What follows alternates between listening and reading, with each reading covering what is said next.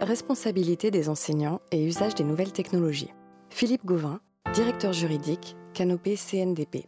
Enregistré le mercredi 15 octobre 2014.